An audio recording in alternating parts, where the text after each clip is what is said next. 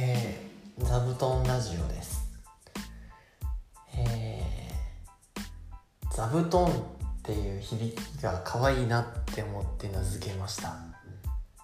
もう一個候補にあったのが無修正ラジオって候補がありました。自分の思ったことを素直に話せたらいいなと思って修正されていない？加工されていないっていう意味で無修正って単語が思いつきました。けど無修正ラジオって言ったらエロい意味に聞こえてしまいそうなのでやめておきます。座布団ラジオです。